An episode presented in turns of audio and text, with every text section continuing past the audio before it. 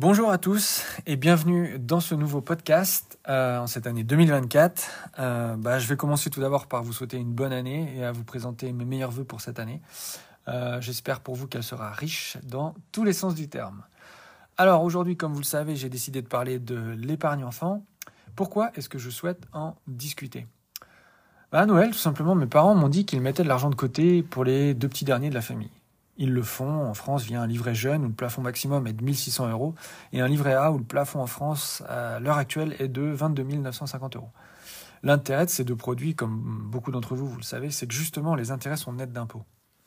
Bon, je n'ai rien dit, hein, car c'était Noël et je n'ai pas envie de parler de finances à table avec ma famille ni de me fâcher avec eux à ce sujet. Mais à mon sens, il y a un gros hic, déjà. L'inflation en France, et je me suis renseigné, en novembre était de 3,5% et les prévisions d'inflation globale pour 2024, toujours en France, hein, sont de 2,6%. Moralité, votre placement, quand il n'est pas rentable, il l'est peu, car si l'inflation, bah, vous le savez, hein, dépasse votre taux d'intérêt, vous êtes mathématiquement perdant. Je ne vous apprends rien là-dessus. Vous serez dans le meilleur des cas légèrement gagnant en 2024 si l'inflation est bien de 2,6% comme prévu.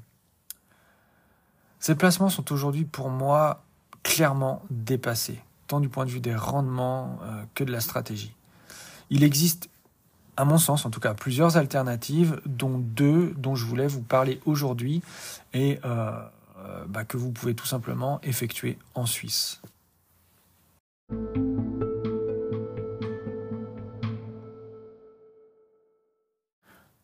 Tout d'abord, l'investissement en ETF ou en fonds commun de placement.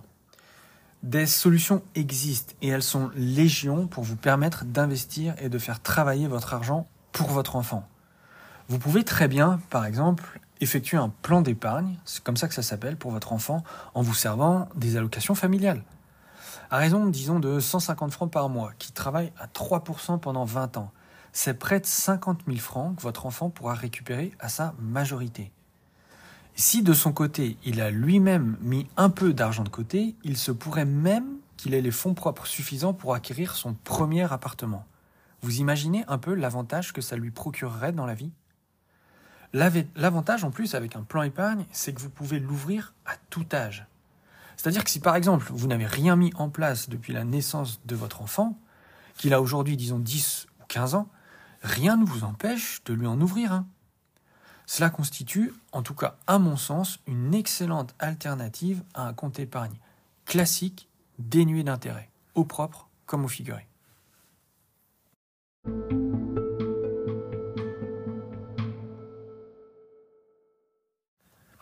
Et le deuxième véhicule d'investissement dont je voulais vous parler aujourd'hui, c'est la police d'assurance pour votre enfant, autrement dit un 3B, troisième pilier libre. N'oubliez pas qu'en plus, dans le canton de Genève, ces polices sont déductibles de vos impôts. Donc non seulement vous rendez service à votre enfant, mais en plus, vous rendez aussi service à votre portefeuille. Ainsi, à Genève, vous pouvez déduire jusqu'à 900 francs en plus par enfant dans votre déclaration d'impôt. Ces polices ont en outre l'avantage d'inclure des couvertures de risque. Je pense notamment là à la libération du paiement des primes en cas d'incapacité de gain du preneur d'assurance. Qu'est-ce que ça veut dire ce charabia? Autrement dit, si le parent qui paye la prime, le preneur d'assurance, vient à ne plus pouvoir payer ses primes du fait d'une invalidité, c'est la compagnie d'assurance qui paiera les primes à sa place. Mais je pense aussi à la rente en cas d'invalidité que perçoit votre enfant passé sa majorité. Oui, car sachez qu'en cas d'infirmité congénitale ou de survenance d'un cas d'invalidité pendant l'enfance, votre enfant, lui, ne percevra qu'une rente AI, invalidité, de 1567 francs par mois à partir de l'âge de 18 ans. Alors je ne sais pas pour vous, mais 1567 francs par mois pour vivre en Suisse jusqu'à 65 ans, ça fait quand même léger. Sachez qu'il existe des produits pour couvrir ce type de risque, qui plus est pour un coût modique. Donc en somme, ce type de produit est parfait. Il est déductible de vos impôts, sur Genève du moins, il peut être investi, il vous couvre le paiement de vos primes en cas d'incapacité de gain, et il couvre votre enfant si jamais il vous arrive quelque chose.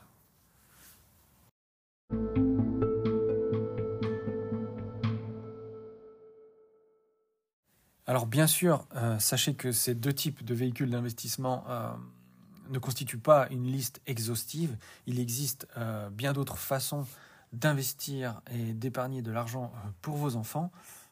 Mais voilà, je tenais à faire un bref podcast, euh, tout simplement pour vous dire qu'il existe des alternatives aux comptes épargne classiques qui sont, à mon sens, aujourd'hui complètement obsolètes et dénuées d'intérêt. Maintenant, il appartient seulement à chacun d'entre vous de se renseigner, notamment auprès de conseillers financiers indépendants, pour savoir quel véhicule d'investissement vous pourrez choisir pour votre enfant. En ce qui me concerne, comme toujours, vous pouvez me retrouver sur LinkedIn, Instagram, TikTok ou encore via WhatsApp au 079 223 67 63. Je vous dis à bientôt pour un prochain podcast. Ciao ciao